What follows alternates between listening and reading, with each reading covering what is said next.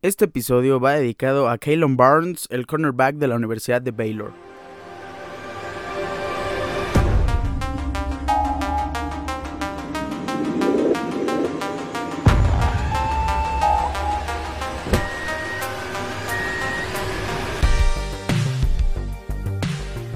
4.23 segundos, 40 yard dash, es el defensive back, en sí es el defensivo más rápido en correr esta prueba de toda la historia del combine. Felicidades a Kalen Barnes porque pues se lleva esa gran medalla, una centésima arriba del récord de toda la historia de John Ross, 4.22 segundos, y así queda la marca y el jugador más rápido de toda esta generación de la NFL.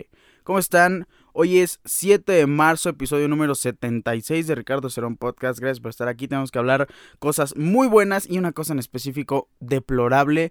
Ustedes ya se la imaginan, quédense aquí, escuchen eh, la opinión de su servidor y también entérense de todas las noticias y eh, acontecimientos que pasaron este fin de semana en la NFL, el soccer y la Fórmula 1. Iniciemos con fútbol serio fútbol donde se respeta la liga, donde se respetan los equipos y donde principalmente se respetan en las gradas el fútbol europeo, cinco mejores ligas del mundo. Premier League es la primera en la que vamos a hablar, vamos a comentar. Iniciamos con una sorprendente victoria de Chelsea 4 por 0 sobre Burnley. El siguiente partido que hay que destacar es la victoria de Liverpool, que pues en teoría se acerca, pero todavía tiene ahí uno que otro puntillo que, debe perder el Manchester City para emparejárseles o posiblemente rebasarlos en un futuro. En esta pelea por la Premier League, Liverpool vence en un muy buen partido a West Ham United. Manchester City vence 4 por 1 en el clásico de Manchester al Manchester United. La tabla de la Premier League tras 28 jornadas se queda de esta forma. Manchester City es líder absoluto con 69 puntos. Liverpool está en segundo lugar con 63. Tiene un partido pendiente. Podría acercarse a tan solo 3 puntos del actual líder. En tercer lugar está Chelsea con dos partidos pendientes. Ya más abajo tiene 53 puntos. En cuarto lugar está Arsenal, 48 puntos, 3 partidos pendientes. Y en quinto lugar está el equipo de Cristiano Ronaldo, Manchester United, con 47 puntos. La siguiente liga que tenemos que comentar es la Liga Española, jornada 27, porque tuvimos favorables encuentros para el actual líder, para el Real Madrid, y también favorables encuentros para el Barcelona, que ya vimos que comienza a ser un equipo constante. A la vez empata en contra de Sevilla. Esto al cuadro de Sevilla la verdad no le ayuda absolutamente nada, le perjudicó bastante 0 por 0 y Real Madrid vence a la Real Sociedad con un contundente y con mucha autoridad en el encuentro 4 por 1. Por su parte, el Barcelona vence de visita al Elche por un marcador de 2 por 1 y ya se posiciona en tercer lugar el Barcelona. Muy interesante lo que puede pasar en el cierre de la Liga Española. Real Madrid está a la cabeza con 63 puntos. En segundo lugar, Sevilla con 55 puntos. La brecha ya se hace cada vez más amplia y eso me da mucho gusto. En tercer lugar está el Barcelona, 48 puntos, pero tiene un partido pendiente por ahí se le podría, se le podría acercar a cuatro puntos a Sevilla y estarle ahí presionando, presionando, empujando para poder quedarse con el segundo lugar de la tabla. En cuarto lugar está el Atlético de Madrid con 48 puntos. Betis está en quinto lugar con 46 puntos. Esto es una actividad de la Liga de España. Seguimos con la Ligue 1 de Francia, jornada 27, el torneo donde el único amo y señor es el Paris Saint Germain, aunque pierda. ¿A qué me refiero con esto?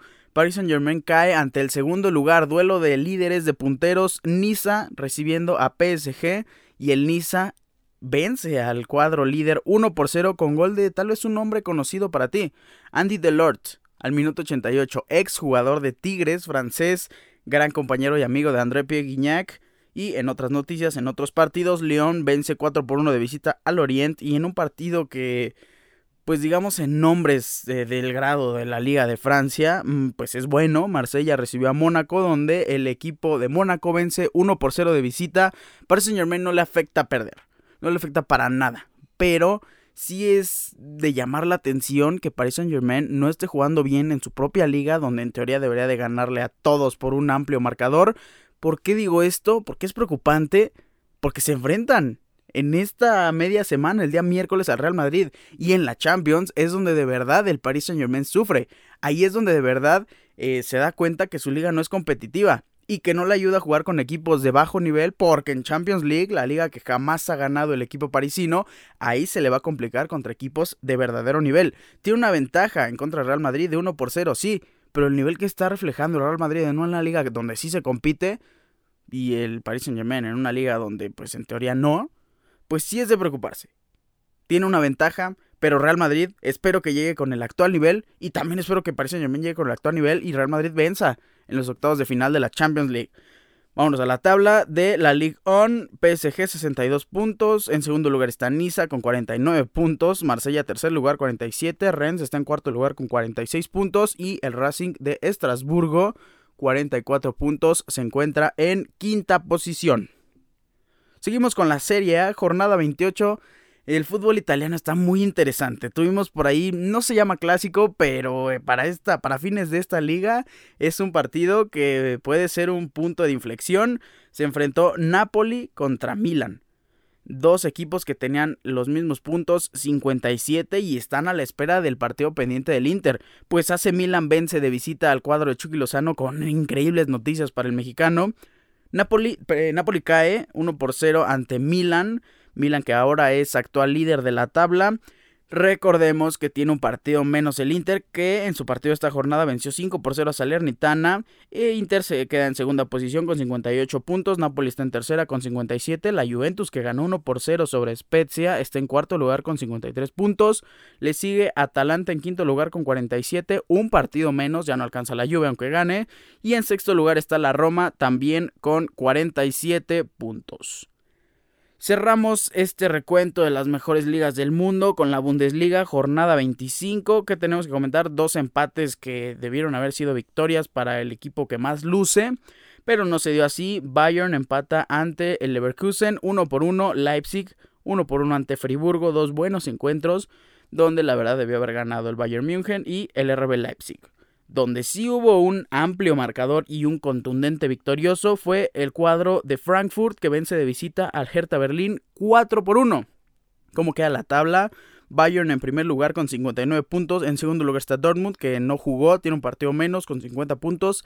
En tercer lugar está Bayern Leverkusen con 45. Hoffenheim en cuarto con 43. Y en quinto y sexto tenemos un empate entre los equipos que se enfrentaron, Leipzig y Friburgo, con 41 puntos.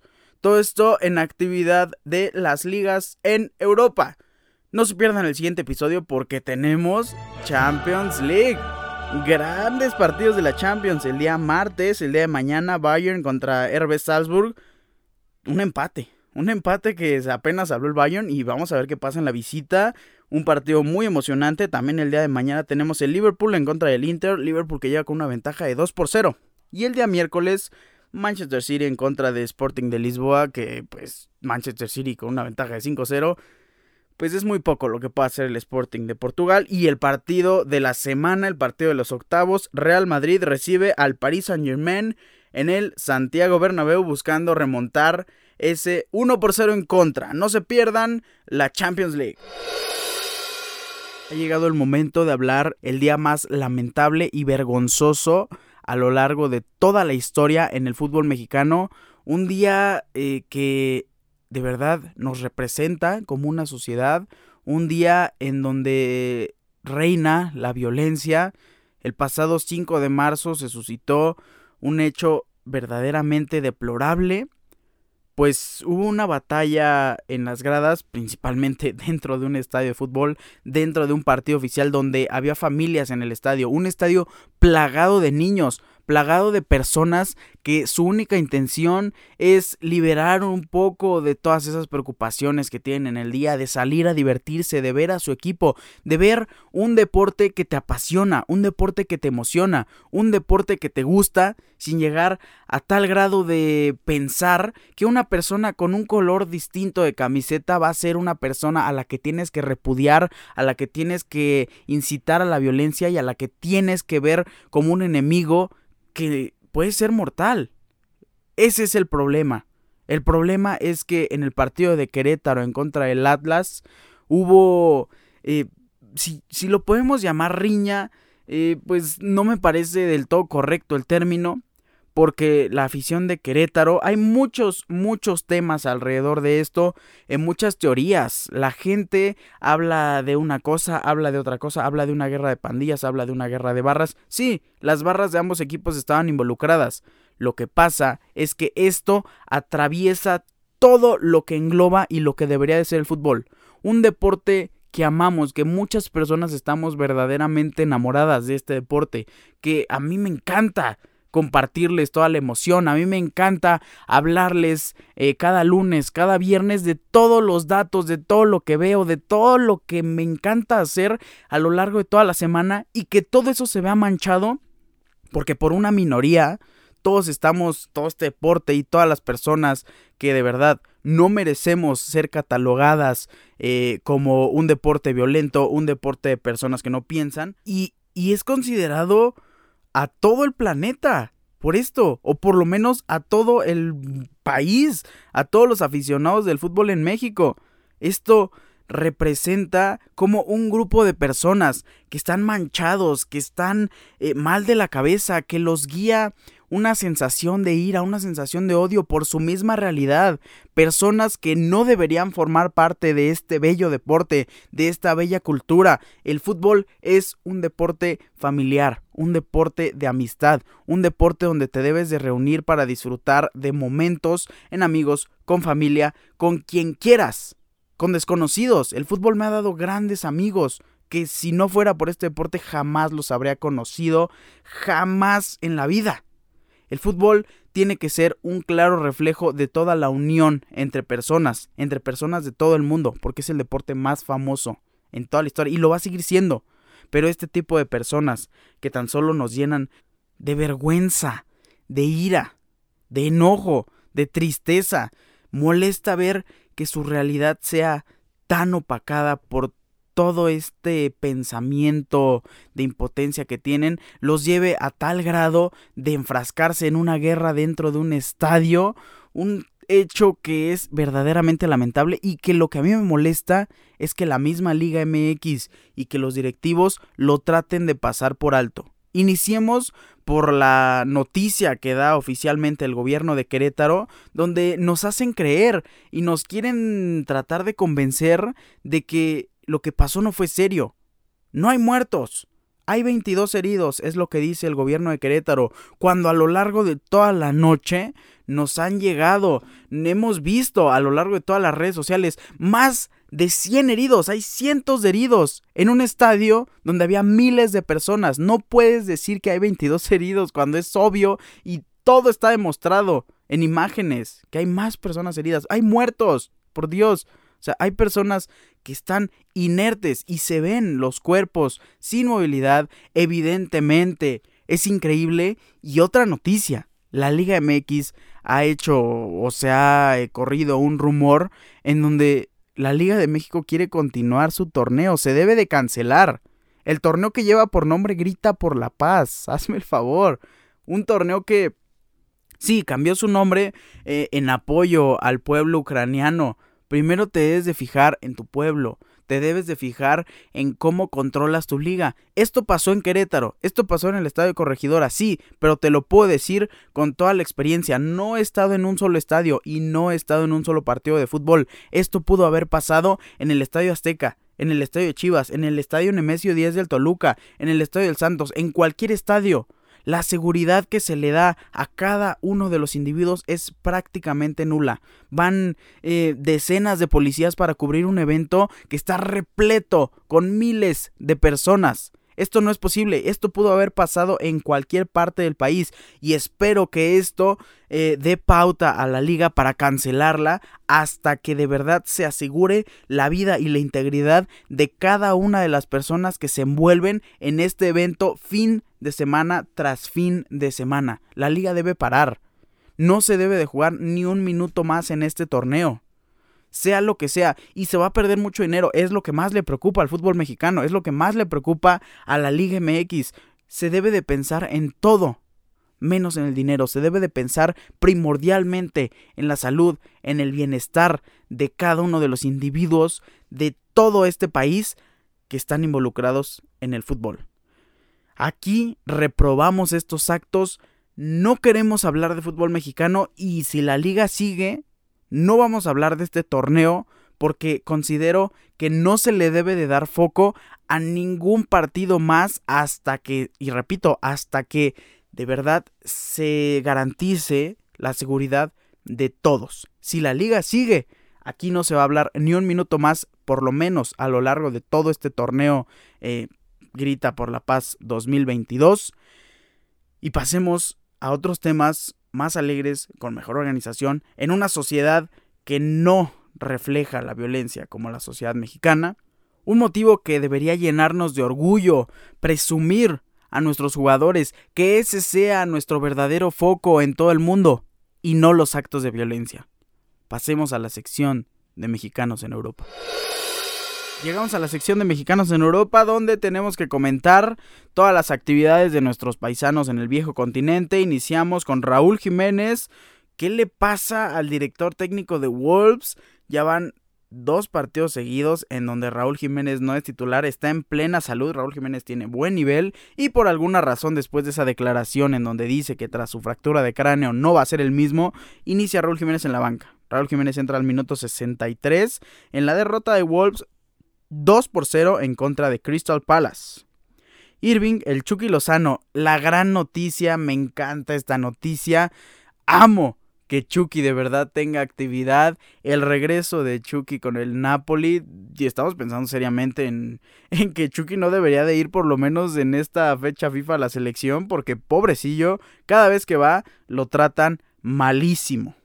Chucky Lozano entra al minuto 82, tristemente en la derrota de Napoli 1 por 0 en contra de AC Milan, pero la buena noticia es clara. Chucky ganó, regresa por fin de su lesión del hombro. Johan Vázquez con el Genoa juega el partido completo, 90 minutos en el empate 0 por 0 en contra de Empoli y pasamos a la liga holandesa porque Edson Álvarez con el Ajax juega 81 minutos en la victoria 3 por 2 sobre Valvik. Eric Gutiérrez con el PSB juega el partido completo. Eric Gutiérrez que pues vaya, era cierto. En el mercado invernal se comentó su salida muy posiblemente a Cruz Azul, era un rumor fuerte. El director técnico del PSB dijo que no, que a partir milagrosamente de ese día de peligro, Eric Gutiérrez iba a ser una pieza importante en el esquema del PSB y así ha sido. Eric Gutiérrez juega los 90 minutos en la victoria 3 por 1 sobre Heracles. Vámonos a la Liga de España porque Héctor Herrera, que oficialmente está viviendo sus últimos partidos en Europa, pues juega el partido completo, los 90 minutos en la victoria 3 por 1 sobre el Betis. El Betis de Andrés Guardado y Diego Laines. Andrés Guardado juega 11 minutos. Tristemente eh, tiene una lesión que lo merma, que lo hace salir del campo, no pudo jugar y su equipo pierde 3 por 1 en contra del Atlético de Madrid. Diego Laines se queda todo el partido en la banca en este encuentro, repito, donde el Betis pierde 3 por 1 ante el Atlético de Madrid.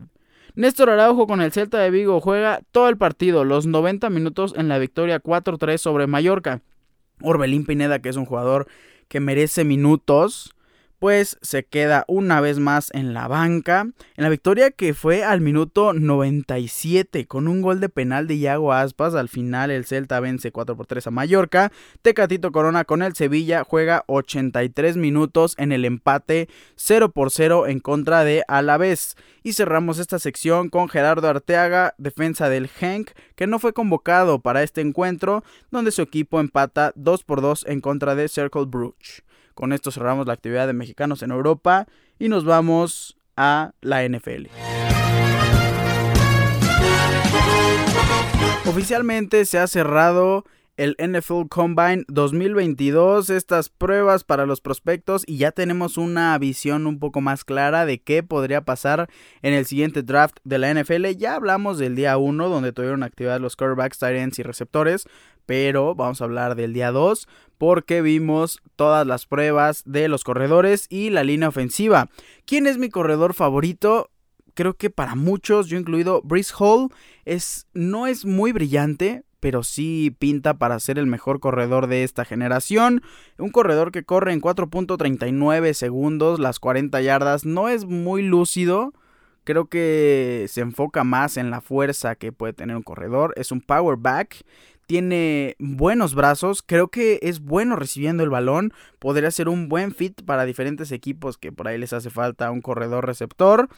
Y hablando de la línea ofensiva, a mí me impresionó mucho, tenemos buena línea ofensiva, creo que el primer pick y me atrevo a decir que los Jaguars podrían draftear después de muchos años eh, vaya, en los drafts de NFL, en primer pick a un jugador de línea ofensiva. Por ahí está el debate también con Aiden Hutchinson, que ya estaremos hablando de él. Pero pues la línea ofensiva muy buena, ¿eh? A mí me gustó muchísimo.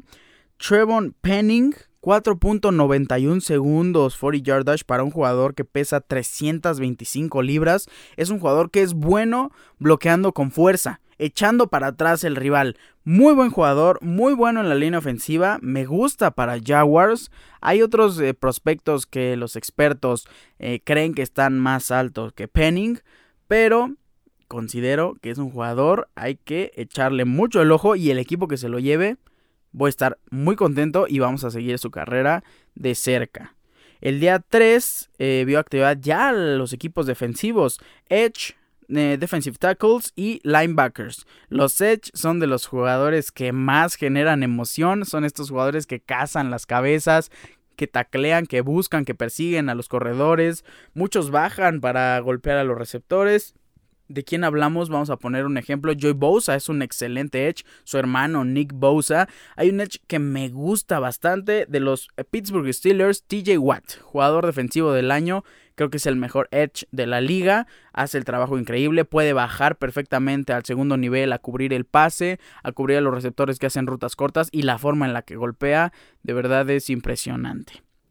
¿A quién tenemos que destacar? ¿Quién es mi jugador favorito de Edge Rusher? Evidentemente el mejor jugador de este draft, Aiden Hutchinson. Y ojo, que sea el mejor jugador de este draft no significa que vaya a ser seleccionado en el primer pick. Ya lo hemos visto en diferentes eh, drafts donde eh, vamos a hablar de Chase Young, el mejor jugador de ese draft, no fue elegido. ¿Por qué? Porque el equipo número uno tenía otras necesidades, hablando específicamente quarterback. Pero Aiden Hutchinson creo que es el mejor prospecto de todos en este draft 2022. 4.75, las 40 yardas. Su pass rushing es de admirar. ¿A qué me refiero con esto? La forma en la que tiene la fuerza para arrancar buenas piernas, buenos brazos para hacer a un lado al rival y atacar al quarterback que pues busca dar el pase es verdaderamente destacable. Aiden Hutchinson es un jugador que va a marcar eh, poderío en la liga desde el primer día, desde las verdaderamente primeras horas en la pretemporada vamos a ver un buen Aiden Hutchinson y en la semana 1 yo me muero por ver qué va a pasar. El fit que yo le veo a Aiden Hutchinson no es muy favorable para él como jugador. Sería llegar a los Detroit Lions, que es un equipo bastante mermado. Vamos a ver qué pasa. Se van a quedar con Jared Goff. Si van a draftear un nuevo quarterback. Por ahí está esa discusión. Pero la defensiva de Lions no es de lo peor. Entonces Aiden Hutchinson tiene buena posibilidad de llegar a Lions y buena posibilidad de liderar esa defensiva desde el segundo uno. Defensive tackles. ¿Quién me gustó? Jordan Davis. Para empezar, Jordan Davis traía unos Jordan 1 equipados para eh, jugar fútbol americano. Impresionantemente me encantaron sus tenis. 4.82 segundos para un liniero defensivo. Es bastante rápido siendo tan ancho este tackle de la Universidad de Georgia. Es el prospecto número uno, es el defensive tackle favorito para que se vaya un gran equipo. Y yo me muero por verlo porque es de estas personas que ves tan dominante, tipo eh, Aaron Donald, pero más grande. Yo le veo una posibilidad de que se asemeja, más o menos como Ndamu Su o Vita Bea, los defensive tackles de los Tampa Bay Buccaneers, que no pueden ser a lo mejor eh, tan, tan rápidos al correr al exterior con, un, con una atrapada, con un screen pass hacia el corredor. Creo que estos defensive tackles son de los que paran la carrera. Directo les puede llegar un corredor a toda velocidad y lo van a detener con la fuerza de un brazo. Jordan Davis es mi jugador favorito en la posición de defensive tackle en este draft y creo que va a ser un buen prospecto para cualquier equipo al que aterrice. Vámonos a la posición de linebackers. Yo pensé que es, similar a los corredores. Linebackers pensé que están mejor, pero por ahí han bajado un poquillo. Vaya, el linebacker principal el año pasado era Mika Parsons de los Dallas Cowboys y ya vimos lo que pasó. No creo que haya un Mika Parsons este año, pero mi linebacker favorito se llama Christian Harris, principalmente la escuela en la que está. La escuela de Alabama nos da, así como grandes receptores, grandes linebackers. Muy buenos jugadores en esa posición. Corrió con 4.44 segundos el 40 yard dash. Es un linebacker rápido. Lo pueden usar como outside. Eh, vaya, los jugadores que están del lado del linebacker central, que en teoría debería ser más fuerte, más atlético, pues los linebackers exteriores son los que tienen muchísima velocidad, buen catching.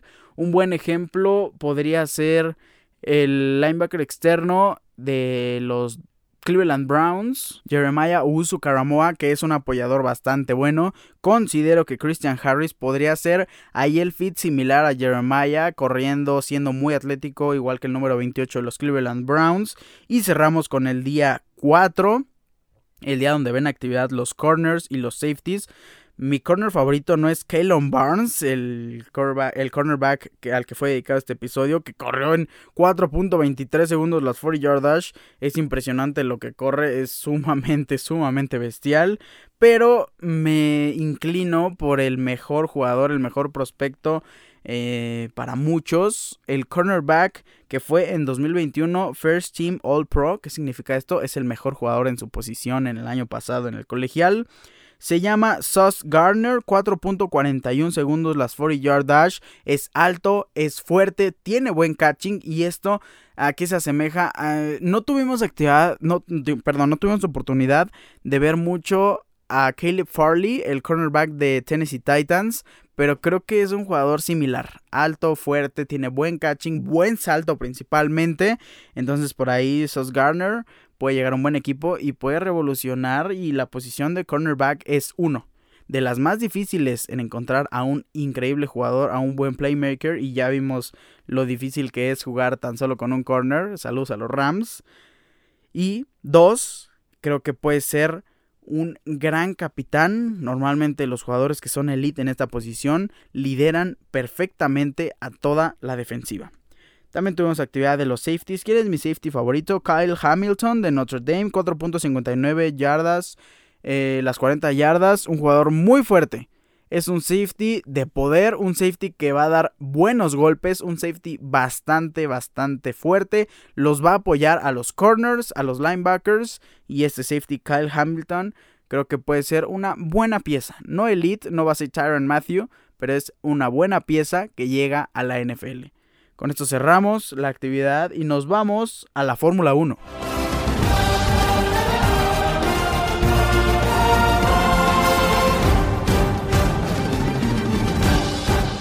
En esta ocasión, este día, tenemos que hablar de un gran piloto. Yo me moría de las ganas por comentarlo. No va a haber otras noticias. Nos vamos directo al piloto en turno. El gran campeón de la Fórmula 1 Max, Super Max Verstappen. Tenemos que hablar de este piloto holandés. vaya lo que hizo el año pasado. Ya le da toda, toda, toda la emoción a este 2022. Porque Max Verstappen logró cerrar de la mejor manera una de las temporadas que vamos a recordar a lo largo de toda nuestra vida. Maximilian Verstappen, nacido el 30 de septiembre de 1997 en Hasselt, Bélgica. Su padre es holandés y de ahí viene su nacionalidad holandesa. Hijo de Jos Verstappen, que también fue piloto de Fórmula 1. Vamos a hablar un poco de su carrera de Max Verstappen porque es bastante emocionante. Max Verstappen comenzó en el karting a los 7 años y de inmediato se convirtió en campeón de la clase mini del campeonato belga. En 2006 fue la misma clase de nuevo, campeón al ganar las 21 pruebas. En 2007 ganó en el ligeramente superior Rotax Mini Max Class todas las 18 carreras. En 2008, de nuevo en la clase Rotax Mini Max, ganó 16 de 18 carreras. Compitió en el campeonato Benelux en el Rotax Mini Max Class, una competición con 12 carreras en 3 fines de semana, de las cuales ganó 11 pruebas. Debido a esto, en 2008, con tan solo 11 años, fue lanzado en la clase cadete en el campeonato belga y también fue campeón con 11 victorias en 12 carreras. Para el 2009 se unió al equipo PEX Racing, un equipo de CRG, y ganó el campeonato Minimax y el campeonato KF5 belga. En 2010 se acercó al karting internacional. Firmó por el equipo CRG para correr en su equipo en los campeonatos mundiales y europeos. En el KF3 Copa del Mundo terminó en segundo detrás del experimentado Alexander Albon. Venció a Albon en la WSK Euro Series y también ganó la Serie Mundial WSK, superando a Robert Bisou. En 2011 ganó la WSK Euro Series en una parrilla potenciada por CRG. Para 2012 fue fichado por el Interpit Driver Program para competir en los campeonatos KF2 y KZ2 ganó la WSK Master Series en la clase KF2, superando al piloto de CRG Felipe Tiene. Ganó la Copa de Invierno del Sur de Granda en la clase KF2, superando a Denis Olsen y Antonio Fuco. En 2013 ganó los campeonatos de Europa de KF y KS a la edad de 15. Ganó el Campeonato del Mundo de 2013 KZ en Barnes-sur-Allier, Francia en el KZ1 la categoría más alta del karting. Condujo sus primeros metros en un coche de carreras en el circuito de Pembrey el 11 de octubre del 2013. Condujo 160 vueltas en un Barassi Epsilon FR 2.0 10 Renault Fórmula en su primer día. El coche fue promocionado por el equipo de Dutch Manor MP Motorsport en diciembre de 2013 y probó un Dallara F311 de Fórmula 3, coche dirigido por Motor Park Academy. Otra prueba de Fórmula Renault llegó en diciembre en el circuito de Jerez, pilotando para Joseph Kaufman Racing. Venció la Fórmula Renault por delante de habituales como Stenjing Stohorst y Matt Perry en el circuito Ricardo Tormo de Valencia. Se impulsó a los pilotos más experimentados, incluyendo Tatiana Calderón y Eddie Cheever III. El 16 de enero de 2014 se anunció que haría su debut en la competición en la Winter Series de Florida. Participó en la Fórmula 3 europea con el equipo Van Amersfoort Racing. El 4 de mayo ganó la tercera carrera en Hockenheim desde la pole position después de haber comenzado. En la segunda carrera estaba en la pole, pero tuvo que abandonar debido a un problema con su caja de cambios. En Spa-Francorchamps se convirtió en el primer piloto en 2014 que obtuvo tres victorias en un fin de semana. Una semana más tarde, en el Norrising, volvió a ganar tres carreras consecutivas. En el circuito de Nürburgring ganó su octava carrera, Verstappen ganó 10 carreras, pero fue derrotado por otro novato en la categoría, Esteban Ocon, que ganó 9 carreras más otros 9 segundos puestos. Finalmente acabó tercero en el campeonato. En agosto de 2014 se unió a Red Bull Junior Team, desestimando una oferta de Mercedes para unirse a su programa de desarrollo de pilotos. Seis días más tarde fue confirmado como uno de los pilotos de la escudería Toro Rosso para 2015, junto con Carlos Sainz Jr., en sustitución de Jean-Eric Berg. A los 17 años y 164 días de edad se convertiría en el piloto más joven en iniciar una carrera del Campeonato del Mundo, superando el récord de Jaime Algusuari por casi dos años. El domingo 29 de marzo de 2015 se convierte en el piloto más joven en conseguir puntos en la Fórmula 1, en el Gran Premio de Malasia. Posteriormente, entre problemas de fiabilidad y algún error del piloto, no puede volver a puntuar hasta cinco carreras después. No obstante, se recupera a lo grande en el Gran Premio de Hungría donde logró un cuarto puesto, resultado que repite en Austin. Llegó a encadenar seis carreras consecutivas puntuando. Terminó siendo el debutante del año y acaparando numerosos halagos por parte de periodistas y evidentemente por parte de todo el público. El 5 de mayo del 2016, tras solo cuatro carreras de 2016, Red Bull decide promover a Verstappen a su primer equipo reemplazando a Daniel Kvyat, que regresaría a Toro Rosso. El 15 de mayo del 2016, en su carrera de debut con la escudería austriaca, se convirtió en el piloto más joven de la historia en ganar una carrera en Fórmula 1, con 18 años y 228 días, tras ganar la quinta fecha de la temporada en el GP de España. Acumuló un total de 7 podios, por lo que el holandés finalizó quinto en el campeonato. En 2017, Verstappen finalizó tercero en el Gran Premio de China. El 1 de octubre de 2017, un día después de cumplir 20 años, triunfó, triunfó en el GP de Malasia. El piloto finalizó segundo en Japón, cruzando la meta 1,2 segundos por detrás de Hamilton. El 29 de octubre consiguió su tercera victoria en la máxima categoría en el GP de México. Con 12 top 5 en 20 carreras, Verstappen quedó sexto en el campeonato por detrás de su compañero, ambos pilotos de Mercedes y de Ferrari. En 2018 tuvo un inicio de temporada con varios accidentes y percances. En Australia perdió el control de su monoplaza mientras atacaba a Kevin Magnussen, cayendo varios puestos. En Bahrein tuvo un incidente en la clasificación y largó quinceavo en la carrera. En la vuelta 2 debió retirarse por daños en la suspensión trasera tras un golpe con Lewis Hamilton. En la siguiente, en China, chocó a Sebastián Vettel cuando se encontraba en el puesto 4. Cayó varios puestos y recibió una sanción, para finalmente ser quinto. En Azerbaiyán, Verstappen se vio envuelto en una intensa batalla con Ricciardo por el cuarto lugar. Tras numerosos cambios de posiciones de los compañeros, Ricciardo chocó contra la pared trasera de Verstappen durante un intento de adelantamiento del que el neerlandés se defendió agresivamente, provocando la retirada de ambos coches. Ambos fueron culpados por el equipo y reprendidos por los comisarios. Fue tercero en España, su primer podio de la temporada. Sin embargo, la carrera tampoco estuvo exenta de incidentes, ya que se había topado con la parte trasera del Lance Stroll durante el periodo virtual del auto de seguridad, causando daños menores en el monoplaza. Por último, en la sexta carrera en Mónaco, el neerlandés chocó durante los entrenamientos libres 3 y el equipo no pudo reparar los daños antes del inicio de la clasificación, por lo que inició último en la carrera. Verstappen ganó en Austria y en México. En Brasil estaba en la primera posición hasta que en la vuelta 44 colisionó con Esteban Ocon, piloto de Force India, que trataba de recuperar la vuelta sobre el líder. Lewis Hamilton ganó la carrera. Verstappen discutió y llegó a empujar a Ocon luego de finalizar la carrera, por lo cual la FIA sancionó con dos días de servicio público. Finalizó la temporada 2018 en cuarta posición detrás de Lewis Hamilton y ambos pilotos de Ferrari. Red Bull se asoció con Honda, para la temporada 2019 y Daniel Ricciardo se marchó del equipo.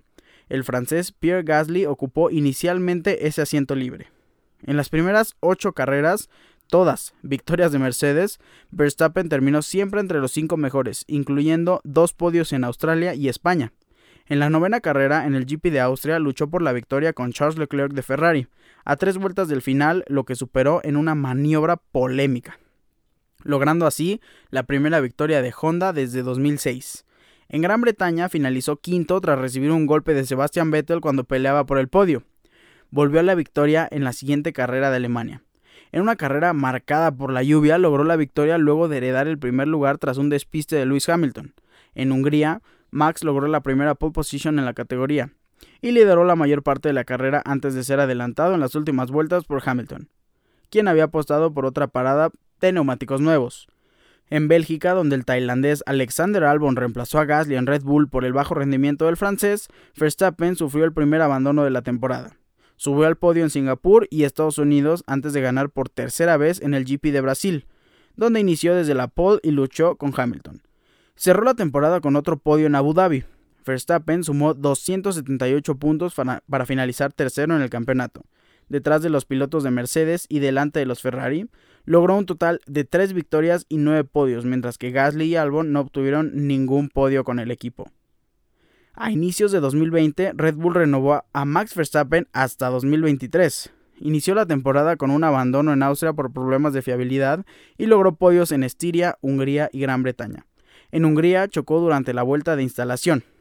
El equipo pudo reparar el monoplaza para que en la carrera alcance el segundo puesto. Verstappen ganó el Gran Premio del 70 aniversario, la quinta fecha del campeonato delante de los dos Mercedes. Subió al podio en España y Bélgica, antes de padecer dos retiros consecutivos en los grandes premios de Italia y la Toscana, por fallos de fiabilidad. Nuevamente alcanzó el podio en Rusia, Eiffel y Portugal antes de otro retiro en la Emilia-Romagna, por un pinchazo. Verstappen tuvo una carrera complicada en Turquía, donde quedó sexto, en las dos carreras en Bahrein, subió al podio en la primera y se retiró en la segunda tras chocar contra el muro en la primera vuelta. En el cierre de la temporada en Abu Dhabi, logró su única pole del año y ganó la carrera liderando el total de vueltas. Nuevamente finalizó tercero en el campeonato mundial, pero esta vez nueve puntos del segundo, Valtteri Bottas. Se acerca su época de gloria para Max Verstappen en 2021. Para la temporada 2021, Verstappen contaría con un nuevo compañero de equipo, el gran mexicano Checo Pérez. Max Verstappen inició su séptima temporada en la Fórmula 1 con una lucha rueda a rueda contra Lewis Hamilton en la pista del Gran Premio de Bahrein. Tras empezar desde la pole position por una amplia diferencia, pudo pelear durante toda la carrera, llegando así a superar a Hamilton a unas pocas vueltas del final. Pero al haber realizado esta maniobra de adelantamiento por fuera de la pista, tuvo que ceder de vuelta a su lugar y de esta manera Hamilton ganó la carrera. Tras un error en su clasificación, el neerlandés iniciaría tercero en el Gran Premio de la Emilia Romagna, quien antes de llegar a la primera curva de la carrera lograba superar a Checo Pérez y a Hamilton, pilotos que empezaron delante de él. Hamilton sufrió un incidente en la mitad de la carrera por lo que no pudo luchar con Verstappen, quien ganó la carrera. Pero tanto en España como en Portugal, Mercedes tuvo un amplio margen de superioridad, dándole a Verstappen un segundo lugar en cada carrera mencionada. En el Gran Premio de Mónaco, el piloto holandés perdía su oportunidad de tener la pole position a causa de un choque de Charles Leclerc, quien ganaba su pole en casa, pero no pudo empezar la carrera a causa de problemas técnicos. Max largaba primero desde el segundo lugar, delante de Valtteri Bottas, obteniendo una cómoda victoria, la cual nunca fue puesta en riesgo. En Baku, Red Bull demostró una superioridad total durante la carrera, manteniéndose así Max y Pérez en primer y segundo lugar respectivamente, a pocas vueltas del final. Sin embargo, se le revienta un neumático a más de 300 km por hora, causando una bandera roja y la retirada. La carrera sería finalmente ganada por su compañero Checo Pérez, tras un error de Lewis Hamilton en la resalida del Gran Premio. Verstappen gana las siguientes tres carreras en los grandes premios de Francia, Estiria y Austria. En la primera de estas superó a Hamilton a falta de dos vueltas, mientras que en las dos siguientes en el Red Bull Ring ganó con amplia diferencia y en el Gran Premio de Gran Bretaña, sin embargo, a pesar de que Verstappen terminaría primero en la primera carrera clasificatoria de la historia, en las primeras vueltas del Gran Premio y tras una pelea rueda a rueda con Hamilton, este último tocaría su rueda trasera derecha provocando un gran choque que lo dejaría fuera. A la vez que veía como Hamilton recortaba distancia en el campeonato debido a la posterior victoria del británico. Ya en Hungría, una colisión provocada por botas en la primera curva dejaría con daños a Verstappen y fuera de la carrera a Checo Pérez. Sin embargo, pudo manejar de todas formas, aunque terminando en el lugar 10, convirtiendo en noveno debido a una descalificación de Sebastian Vettel. Viéndose rebasado Verstappen y Red Bull en ambos campeonatos, llegó la carrera más corta en la historia de toda la Fórmula 1, el Gran Premio de Bélgica. Este fue uno de los más interrumpidos, donde la lluvia no paró en casi todo el fin de semana.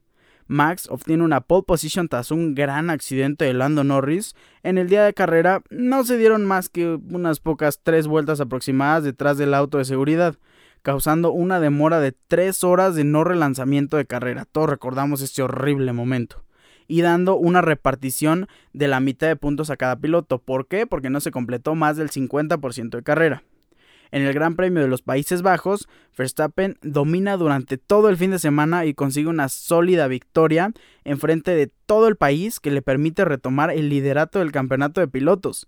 En un alocado Gran Premio de Italia, Bottas obtiene la pole tras la segunda carrera clasificatoria, pero tras una penalización por cambios en su monoplaza le cede ese lugar al holandés, largando este primero en el día de carrera.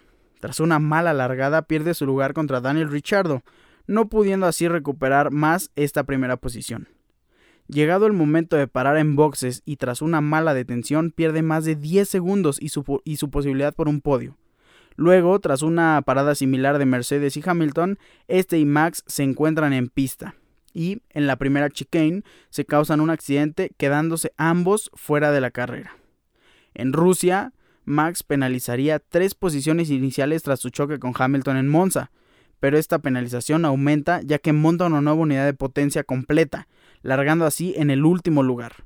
Llegando al final de la carrera, Verstappen era séptimo y parecía que la carrera se definía entre Hamilton y Lando Norris, pero una lluvia en rápido aumento provocó caos en la pista y en las detenciones en boxes. Verstappen sería de los primeros en entrar por neumáticos de lluvia intermedia, permitiéndole recuperar tiempo valioso e ir del octavo lugar al segundo en cuestión de pocas vueltas aunque a la postre Hamilton se alzaría con la victoria, dejando nuevamente al piloto holandés debajo del piloto de Mercedes en el campeonato por dos puntos de diferencia. En el Gran Premio de Turquía, Verstappen se clasificó segundo con botas en la pole. Con la carrera en mojado y los pilotos con neumáticos intermedios durante toda la misma, Verstappen terminó segundo detrás de botas, superando en el campeonato de pilotos a Lewis Hamilton por 6 puntos. En el Gran Premio de Estados Unidos, Verstappen ganó tras lograr defenderse de Hamilton en las últimas vueltas, ampliando su diferencia en el campeonato. En el Gran Premio de la Ciudad de México, el neerlandés se clasificó tercero detrás de los dos Mercedes. Al inicio de la carrera, Verstappen superó a Hamilton y a Bottas, quien había hecho la pole y ganó la carrera ampliando la diferencia a 19 puntos. En Sao Paulo, Hamilton había logrado la mejor vuelta en clasificación para la carrera, pero se le retiró su tiempo por anomalías en el alerón trasero. Verstappen finalizó segunda la clasificación y Hamilton logró remontar del último al quinto puesto en la carrera del domingo. Hamilton remontó nuevamente desde la décima posición, había sufrido otra penalización de cinco puestos, a la victoria delante de Max Verstappen. A la antepenúltima carrera de la temporada en Qatar, Verstappen clasificó segundo, pero fue sancionado por no respetar las banderas amarillas. Hamilton logró una victoria contundente saliendo desde la primera posición y Verstappen finalizó segundo. El británico logró su tercera victoria consecutiva en Arabia Saudita, que lo dejó en igualdad de puntos con el neerlandés de cara a la última carrera. En esa carrera, en el nuevo circuito de la Corniche de Ieda, los contendientes se vieron involucrados en varias maniobras e incidentes, incluyendo uno en el que Verstappen recibió una sanción por frenar abruptamente frente a Hamilton. Finalmente, en el Gran Premio de Abu Dhabi, quien ganara la carrera o finalizara delante del otro en zona de puntos sería el campeón de la temporada 2021. Max Verstappen inició desde la pole, pero Hamilton lo adelantó en la primera vuelta. El, neerlandés permanecería detrás de Hamilton con un ritmo de carrera inferior, hasta que a falta de cuatro vueltas el piloto de Williams, Nicolás Latifi, sufrió un accidente que lo obligó a parar la carrera con un coche de seguridad. Max Verstappen aprovechó para ingresar a boxes y colocar mejores neumáticos de cara a la relanzada, pero Lewis Hamilton no entró. La carrera se relanzó a falta de una sola vuelta. Con Hamilton primero y Verstappen segundo, el neerlandés logró adelantar a su rival y ganar por fin un primer lugar y un campeonato que ya se merecía por mucho Max Verstappen. Sin duda el campeonato de 2021 es un campeonato que vamos a recordar a lo largo de toda la historia. Max Verstappen coronándose con un total de 395.5 puntos y Red Bull Racing quedó en segundo lugar en el campeonato de constructores con un total de 585.5 puntos. Sin duda la carrera de Max a sus vaya poquitos años, está muy, muy joven. Max Verstappen es el gran presente, actual campeón, pero brillante futuro para esta y este deporte que es la Fórmula 1, un piloto al que todos quieren mucho, nuestro experto en Fórmula 1, Ricardo Chang, ama a Max Verstappen, que no nos diga que Checo es su piloto favorito porque no es así, su piloto favorito es Max Verstappen por siempre y esperemos que en esta temporada 2022 Max Verstappen de verdad nos demuestre todo lo que tiene, todo lo que de verdad y de lo que está hecho este piloto de Red Bull en un campeonato con muchísima paridad. Con esto llegamos al final de este episodio 76. Muchísimas gracias por estar aquí. No me voy sin antes recordarte mis redes sociales. Arroba Ricardo-Cerón- en Instagram, Ricardo Cerón en Facebook. Recuerden, Cerón es con Z. Tengan un gran, gran inicio de semana. Feliz lunes. Estaremos hablando el día viernes con la Champions, con otras cosas que hayan pasado. Y bye.